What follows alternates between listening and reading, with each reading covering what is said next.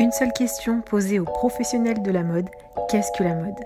Bienvenue sur le podcast Qu'est-ce que la mode? et la série Invité de la semaine. Je suis Elsie Pommier, designer de l'individu. Aujourd'hui, j'accueille Amélie. Elle a fondé une marque de petites maroquineries, essentiellement de ceintures pour hommes et femmes. Tout est fabriqué en France à partir de chutes de cuir de l'industrie du luxe. La marque s'appelle Entour. Pour vous introduire cette interview, je reprends la définition de ce mot tant à la mode écosystème. C'est une communauté d'êtres vivants en interrelation avec leur environnement. On le saisit quand on, on voit la nature, quand on comprend la nature, et dans la mode. Comment ça fonctionne? Habillé habilleur, bonne écoute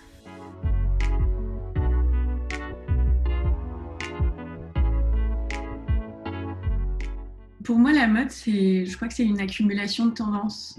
C'est, euh, c'est plein de petites tendances qui créent euh, le, grand mot euh, qui est la mode. c'est des tendances qui sont cycliques, qui se renouvellent toujours un petit peu différemment. on les voit réémerger. On voit les années 70 qui ont beaucoup beaucoup réémergé ces dernières années. On voit les années 2000 qui reviennent aussi, toujours avec un petit twist euh, qui, rend quand même la tendance plus, plus actuelle. Et tout ça, ça crée un phénomène euh, qu'on appelle la mode. Mmh.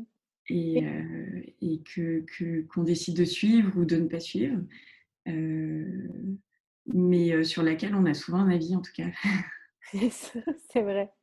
On la porte ou pas. Et, et en tant que fondatrice d'une marque, comment, comment tu gères justement cette facette de la mode qui sont les tendances? Alors, alors ouais, c'est intéressant. je crois que la, mode aujourd'hui, en tout cas, ce qu'on appelle l'industrie de la mode devient presque un gros mot. Hein. On en parle beaucoup en ce moment on, sait assez euh, maintenant que c'est la deuxième industrie la plus polluante du monde derrière euh, le, pétrole, euh, ce, qui est, ce, qui est, ce qui est quand même assez impactant, je trouve, comme, comme façon de présenter cette industrie. Mmh. Et, et, je crois qu'elle a foncièrement besoin de se réinventer. Et là, j'ai l'impression qu'on part dans une bonne direction avec, avec la crise qu'on connaît. Et en tour, ça s'inscrit totalement dans cette, euh, dans cette logique-là. Euh, ça fait euh, deux ans et demi que je travaille sur ce projet-là et ça fait un an que la marque est lancée, justement pour des convictions, des, fortes convictions écologiques et, qui, je pense, qui, je pense, sont importantes. Donc, en fait, je, je, je m'inscris pas vraiment, j'essaye de pas m'inscrire totalement dans ce, dans ce système euh, de, de, tendance à renouveler extrêmement souvent, parce que ça va à l'encontre de ces valeurs écologiques? Euh, je pense que un, un, produit, pour qu'il soit éco-responsable, éco-responsable pardon, il faut qu'il soit, euh, il faut qu'il soit de bonne qualité, il faut qu'il soit durable. Et la durabilité, c'est évidemment donc euh, la, qualité qui l'a créé, mais c'est aussi le style. Et euh, j'essaye du coup de créer des modèles qui sont euh, plutôt intemporels, plutôt minimalistes, avec un style qui, qui, permet de leur faire traverser les saisons. Mmh. Voilà, c'est, j'essaye au contraire de m'extirper, je crois, de ce système de tendance. Mmh. Et euh, malgré tout, euh, le, fait de, vouloir s'affranchir de tous ces codes de la mode est une tendance. Euh, donc, donc, quelque part, je suis dedans. C'est, assez rigolo, hein, la mode a, toutes ces, contradictions, comme, nous tous. C'est, peut-être pour ça qu'on l'aime autant d'ailleurs. Hein, mmh. Mais avec cette démarche, ce que je trouve beau aussi, et c'est pour ça que je voulais aussi t'inviter et, faire découvrir aussi ta marque aux auditeurs et à, enfin, participer à, faire connaître, c'est que je trouve que tu reviens aussi avec cette démarche à l'essentiel du produit. Euh, tu parlais de minimalisme, de, il y a, une très, enfin, c'est la ligne, l'élégance, et tu fais de la petite maroquinerie, et en particulier de la ceinture. Et je trouve qu'avec cette démarche, du coup, on revient à l'essentiel de qu'est-ce qu'une ceinture, en fait, euh, et, et on, en fait, il n'y a pas de fioritures gratuites, enfin, qui font du non-sens. Je trouve que, du coup, oui, c'est vrai que c'est une tendance parce que ben, c'est une manière de répondre à ce surplus, à cette accumulation de... Voilà, comme tu le disais, mais voilà, je trouve qu'avec ta démarche aussi, tu incarnes avec cette marque ce retour à l'essentiel de bah, qu'est-ce qu'une ceinture, voilà, du coup. ça me fait plaisir que tu, que tu le perçoives comme ça parce que c'est tout à fait l'objectif.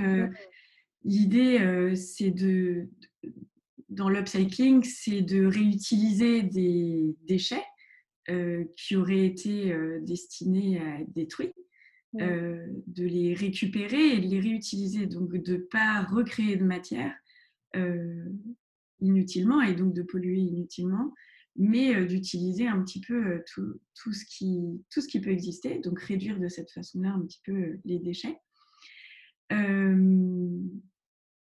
Et cette façon de créer permet de revenir à des essentiels que j'appellerais plutôt des essentiels du luxe, parce qu'on se rapproche de quelque chose de plus rare. quand on travaille sur l'upcycling, évidemment, la, matière existe en petite quantité. C'est-à-dire que je décroche pas mon, téléphone pour appeler mon fournisseur en Inde et lui demander euh, cinq pots de cuir euh, de euh, tel pantone couleur. Mm.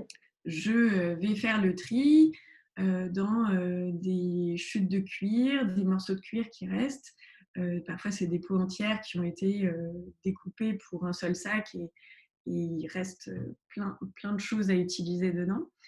Et quand je trouve voilà, un quart de je forcément, je ne pourrais pas reconduire cette peau-là sur une autre série. Donc ce quart de peau va faire une série limitée de ceintures et elles seront numérotées pour valoriser justement le, côté unique de ces produits.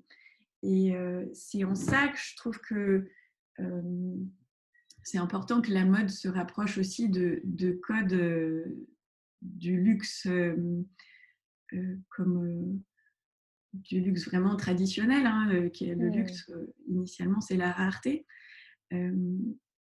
parce que d'abord, on a tous envie d'être, d'avoir des, objets qui nous, qui nous ressemblent et qui sont uniques, comme nous.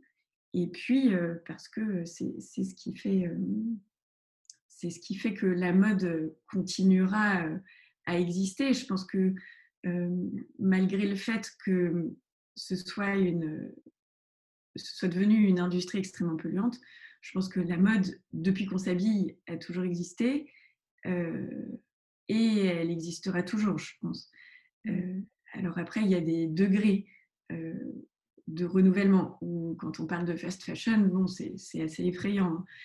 On ne peut pas comme ça renouveler des collections tous les mois avec en faisant travailler humainement tous les maillons de la chaîne. C'est mmh impossible donc, tout ça pour dire que oui, la, mode doit, doit, je pense, se réinventer et ça passe par l'éco-responsabilité. Donc ça, c'est la qualité, la durabilité, c'est l'éco-conception d'un produit.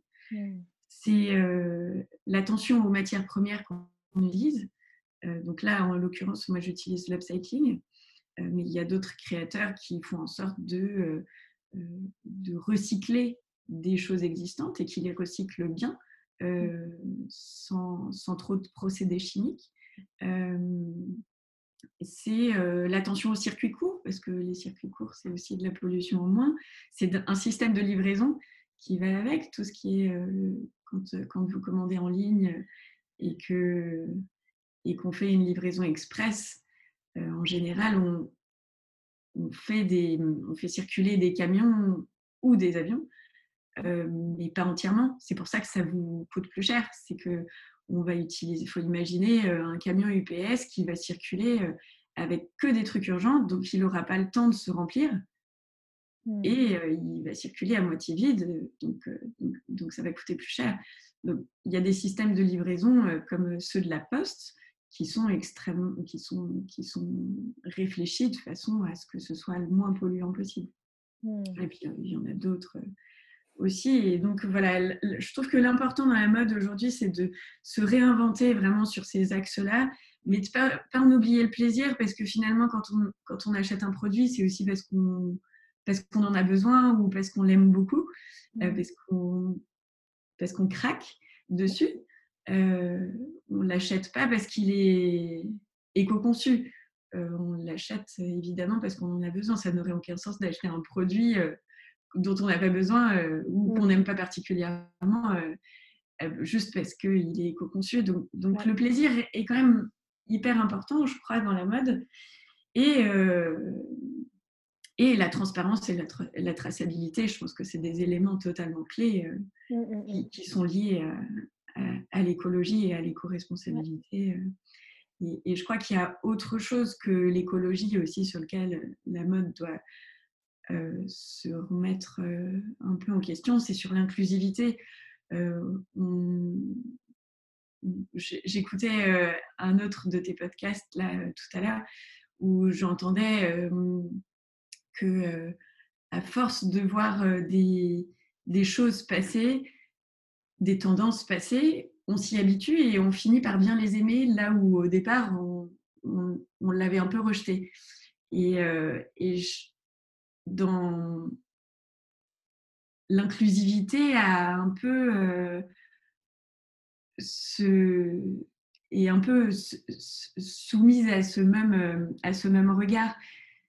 C'est-à-dire que si on a l'habitude de voir passer un corps d'une femme euh, très fine, mais qui a quand même des fesses euh, très rebondies et des seins très rebondis, on s'habitue à cette image et, on l'aime. Et on, euh, on, on, la prend pour référence. Mm. Et de la même façon, si on voit des corps plus arrondis, avec un ventre plus arrondi, avec des, des seins moins gros, euh, on, va s'y habituer et, on, va, on va, on va l'accepter, on va l'aimer. Et je crois qu'il y a un vrai rôle à jouer, euh, la, mode a un vrai rôle à jouer là-dessus. Mmh. Euh, alors là, je parle de forme de corps, mais on peut parler de couleur de peau, on peut parler de sexualité, on peut parler de, de, de plein de choses. Quoi, hein, ce que j'aime beaucoup dans, dans, ce que tu dis, c'est que on on parle pas seulement de produits, enfin pas de pièces, de vêtements, c'est que tu, vois vraiment la mode comme justement quelque chose qui touche tout, qui touche vraiment tout et qui a parole sur tout en fait, parce que bah, le vêtement il est sur nous, puis il est fabriqué par dans le monde entier, il est fabriqué par beaucoup beaucoup de personnes, et puis le vêtement il se retrouve partout, donc il se retrouve sur euh, les publicités, il se retrouve euh, sur euh, nos politiques, il se retrouve sur, je sais pas, les hôtesses de l'air, enfin bref, vraiment n'importe où. Et c'est super intéressant que quand tu parles mode, tu ne parles pas juste d'un produit, tu, tu vois vraiment ce que ça touche et, donc la, force de, parole en fait que c'est. En gros, c'est ça. Hein. Oui, je pense que le, la mode, ça nous touche tous. On est tous, euh, on s'habille d'une certaine façon. Ça dit quelque chose de nous, mm. euh, qu'on le veuille ou non. Euh, notre façon de nous habiller est significative. Et, je trouve que la ceinture a un vrai rôle là-dedans parce que elle permet de, elle, a, elle, a, un côté utilitaire, elle a un côté décoratif et elle est twistable à l'envie. on peut l'utiliser pour habiller une, chemise d'homme avec laquelle on aurait envie de, s'habiller, de traîner toute la journée. Vous mettez une ceinture autour de ça, ça la rend tout de suite hyper élégante. et, à l'inverse, si, si, vous, si vous mettez une ceinture qui est attaché à la va-vite sur un jean, ça donne un look tout à fait casual mmh. qui, qui, donne un petit peu l'image de, de, de, ce que vous ressentez ce jour-là, en tout cas. C'est mmh. pas forcément de ce que vous êtes au quotidien, mais de, de, votre humeur et de, comment vous vous sentez. Et, oui, le, vêtement, je pense, a, un, vrai, un vrai rôle. Et ça a toujours été le cas. Oui, c'est vrai. Et cette écoute et ce regard que, que, tu as, est-ce que est-ce qu'il est comment est-ce qu'il est né en fait dans est-ce que c'est par ton parcours professionnel, d'études ou c'est des des mmh, ouais je sais pas parce que je sais même pas tu viens est-ce que tu viens de la mode par exemple? Enfin d'études de mode? Déjà alors j'ai pas fait d'études de mode à proprement parler mais j'ai toujours travaillé dans le secteur, du luxe et de la mode en effet et je mets une petite euh, parenthèse parce que souvent, ceux qui renouvellent, ceux qui euh, rafraîchissent la mode, justement, qui sont assez engagés, euh, c'est bizarre, mais viennent très peu d'études de mode, de stylisme ah. et tout ça. Ouais. Donc, c'est ça qui est intéressant. Et en tant que personne qui enseigne dans des écoles de mode, il y a un problème et du coup, j'avoue, j'avoue, j'agis un peu là-dessus. Mais, et du coup, c'est trop bien, justement. Et je pense que déjà, c'est une force que tu ne viennes pas euh, d'études de mode ou quoi, parce que, mais que tu sois un peu dans le secteur et tout, euh, parce que justement, as, enfin, toi et, les autres personnes que, que j'ai pu interviewer ou qu'on connaît, euh, vous avez un regard justement un peu extérieur et, et, qui pense plus globalité. Voilà, du coup, ça, ça me surprend même pas en fait que, que tu n'aies pas fait tes études de stylisme et tout. Et je pense que c'est vraiment une force. Ah, c'est rigolo, bah, ça doit être une autre force parce que bon, avoir fait des études de stylisme, c'est aussi une sacrée force euh, mmh, de mmh. connaître euh, tous les mouvements de la mode dans ses moindres détails. Euh, j'adorerais ça. mais, mais en effet, ça doit donner probablement un autre, un autre regard. Et je pense que bon, ça fait partie de ma personnalité d'être toujours beaucoup dans l'analyse de tout. Hein, de, moi, des autres, des vêtements, euh, de, de, tous les chiffres de l'entreprise, mmh. des, des, attitudes. Je, je, pense que je suis, je suis assez sensible et du coup, euh, je j'analyse tout tout le temps. Je, malgré moi d'ailleurs. Et, et donc, probablement, euh, ça, vient, euh, ça vient un petit peu de ça, du fait de se, se, se questionner en permanence sur euh, mais pourquoi je fais ci, pourquoi je fais ça? Et j'ai, comme je te le disais tout à l'heure, j'ai travaillé pendant presque dix ans dans le secteur du luxe. Mmh. Et à un moment donné, j'ai remis en question un petit peu mes activités en, en recherche de sens. Mmh. Et je crois que dès lors, on a envie de donner du sens à ce qu'on fait. Et la, la, superficialité de la mode, alors oui, elle, existe à plein d'endroits et c'est dommage parce qu'elle a, comme on disait, elle a un vrai sens et elle a un vrai rôle à jouer parce qu'elle touche tout le monde. Mmh, c'est sûr. Du coup, tu viens du luxe et comment tu as entendu parler de ce système d'upcycling, recyclage et, et tu t'es dit, euh, et comment on pourrait... Alors, euh, bah, déjà, je, viens d'une famille plutôt écolo euh, où déjà quand j'étais enfant, on faisait le tri. et, j'ai un papa dans, dans notre maison de famille, il y a un grand garage qui a jamais pu accueillir la voiture parce que j'ai un papa qui récupère tout et, et, et qui leur trouve une utilité euh, au, moment venu. Mmh Donc j'ai un peu grandi, tu vois, dans, dans ce dans ce dans ce milieu-là, quoi, dans, en tout cas dans cette atmosphère et dans cette idée de ne pas gaspiller, de garder des choses qui pourraient être utiles à l'avenir et, et, de leur donner une deuxième vie. et puis, et puis quand j'ai décidé de me lancer, c'est vrai que ce côté éco-conception a été prépondérant dans le développement du projet. Mmh. Et puis, j'ai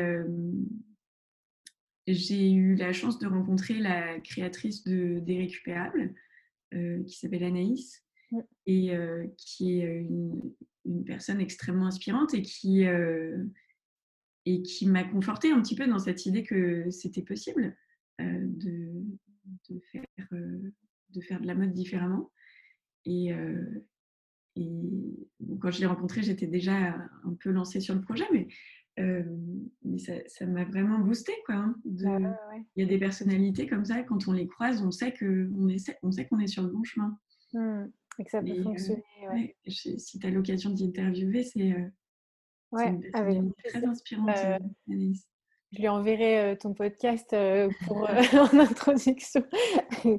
mais ouais, c'est vrai. C'est vrai que les récupérables sont une, référence assez connue sur ce système d'upcycling et de création et qui, et, qui commence à, fonctionner aussi parce que Enfin, moi-même, j'ai été styliste pour une marque où on voulait lancer aussi de l'upcycling et c'était vraiment complexe de, créer un système économique ensuite mais mmh, enfin voilà, qui, qui fonctionne et entre rentabilité, temps, investissement et tout ça et, coupe. Puis, parce qu'au début, on voulait faire vraiment du recyclage, mais déjà défaire un vêtement pour le, enfin pour refaire, c'était tellement long.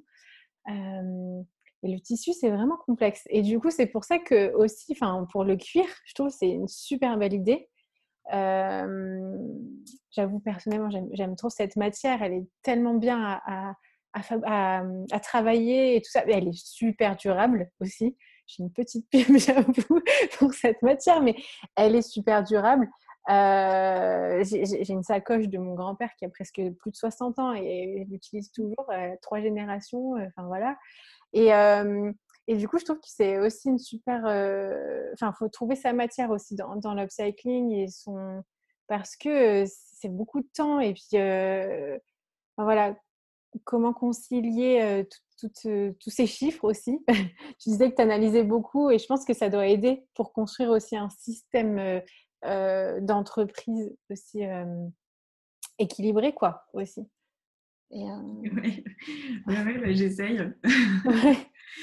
j'essaye, j'essaye, c'est sûr. Et c'est vrai que ce que tu dis autour du cuir est intéressant, c'est que c'est une matière à laquelle on n'a pas vraiment trouvé d'alternative pour l'instant. Mmh. parce que parce que c'est, c'est une matière qui est effectivement très solide quand, quand le cuir est bien, est bien créé initialement. Mmh. et il y a beaucoup d'alternatives végétale, végane euh, qui, qui, se crée autour de ça. Alors moi, pour l'instant, j'ai pas trouvé quelque chose d'aussi solide euh, que le cuir et qui soit fait euh, de façon écologique à 100%, j'allais dire, parce que on trouve des choses végétales, mais dont le liant, en fait, mmh entre chaque fibre est, est une colle donc issu de l'industrie pétrochimique à nouveau. Exactement. donc, je, m'étais beaucoup renseignée là-dessus avant, de, avant de partir sur l'upcycling. Et, vraiment, j'étais hyper déçue quoi, de, mmh. et du coup, c'est sur la réalité. carrément. Et parce que sur le coup, ça a l'air très intéressant, mais Là, ça commence enfin à se développer, enfin, on commence à produire des produits, mais je me demande comment vieillissent aussi ces produits. Est-ce que cette matière dans la nature, est-ce qu'elle est, elle reste végane? Enfin, elle reste, euh, elle, est, elle est plus végétale. Oui, elle est de provenance végétale, mais avec cette colle et les mélanges pour créer une, matière euh, euh, non poreuse, on va dire. ben, elle vieillit super mal dans la nature, quoi. En tout bah cas, dans ce que j'ai entendu. Et... Mais ouais. Je n'ai pas, euh, ouais, pas euh, continué euh, mmh, mmh. de, de, pousser en détail, mais je crois qu'il y a quand même des alternatives qui sont en train de se créer, qui sont intéressantes. C'est super, ça commence. Ça, mais, de, de, on en revient à, à, la transparence et à la traçabilité. Hein. C'est que c'est important de savoir ce qu'il y a dans la matière qu'on utilise en fait. Et ça, je crois que c'est quelque chose d'assez récent, hein, de, qui vient d'ailleurs de, de l'industrie alimentaire, euh, ce questionnement du consommateur sur la provenance de ce qu'il achète. Euh, donc, euh, quand on a vu qu'on pensait acheter du bœuf et qu'en fait c'était du cheval ou je ne sais quoi, on peut se poser les mêmes questions sur l'habillement. C'est exactement la même chose. En fait, il y a tout un système de traçabilité qui doit se mettre en place mmh. et, et, qui est assez complexe, évidemment. Mais pour savoir, disons que c'est difficile de s'arrêter à l'étape, ok, j'ai trouvé, j'ai trouvé une matière qui a l'air clean. le tout est de savoir aussi comment cette matière première a été, a été faite. Mais ça montre vraiment qu'il y a, par contre, il y a une dynamique qui reprend, qui, qui, se, qui revient dans la mode, c'est cette phase de recherche et développement, quoi. Oui, de... Tout à fait. Mmh. Donc l'upcycling et en parallèle euh, recherche et développement pour enfin recyclage upcycling et recherche et développement pour continuer d'innover. Ça c'est super intéressant d'avoir ces, deux enfin, ces deux moteurs en quelque sorte qui, qui, sont assez complémentaires et qu'on retrouve vraiment par exemple pour le cuir. Ouais. Oui, tout à fait. Ah, c'est top. Je voulais revenir juste, j'avais une petite question aussi sur, euh, puisque ça as fêté tes un an d'ailleurs. Oui. Euh, oui, la semaine euh, dernière. encore joyeux anniversaire. et, et, je me demandais aussi ben, où est-ce que tu en étais aujourd'hui? Et puis quel, quel, quel, avenir est-ce que tu vois aussi pour, la marque? Voilà, est-ce que tu as, une équipe voilà, qui est en tour et où va en tour en quelque sorte?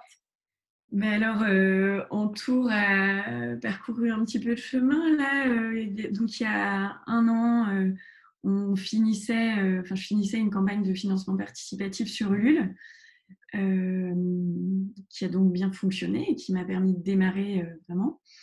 et puis, bon, là, on a, quelques points de vente en France et éparpillés dans, dans le monde.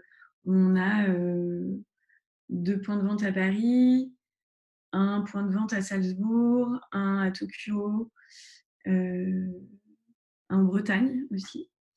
Et mmh. puis, euh, et puis euh, on est content d'être sur le site internet du printemps, qui, qui est un projet hyper inclusif aussi, autant pour les jeunes marques que pour ses consommateurs.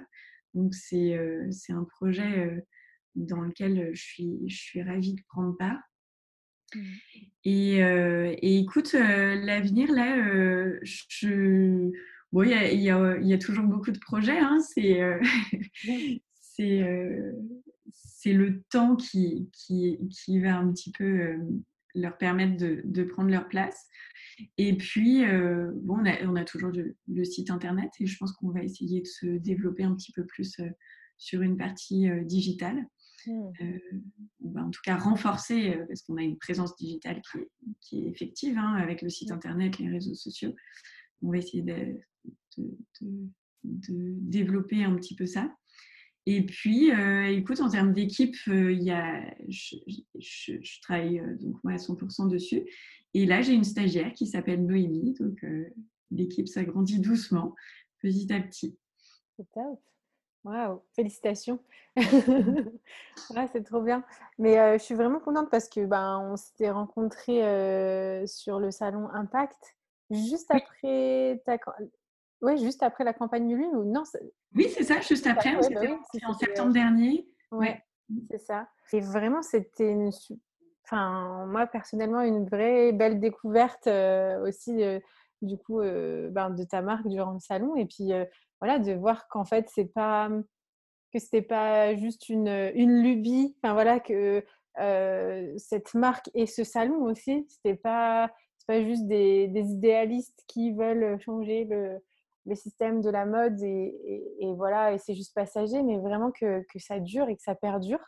Euh, je suis vraiment contente de, de l'entendre. Mmh. Euh, ouais, et de me dire que ben, tu, tu arrives aussi à, à voir, t'es pas que bon, dans les, problématiques de maintenant et tout ça, et que tu arrives aussi à avoir loin et plein de projets. Et ça, c'est top. Ouais. Je suis vraiment contente que, que ces, marques comme Entour fonctionnent et, et, se font connaître. Quoi. Mais c'est ça.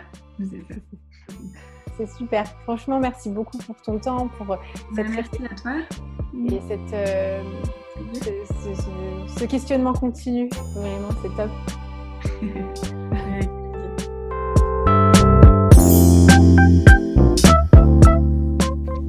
Si vous voulez découvrir plus de la marque, les liens sont dans la description. Vous pouvez aussi la soutenir en répondant à son questionnaire. Et si vous êtes dans le marketing digital, Amélie recherche une personne avec qui collaborer sur ce point. Merci à chacune et à chacun d'entre vous qui écoutez ce podcast. Vous êtes de plus en plus nombreux. C'est super encourageant. N'hésitez pas à réagir, à partager ce qui vous a marqué en commentaire ou en m'écrivant sur contact.elzipomni.com.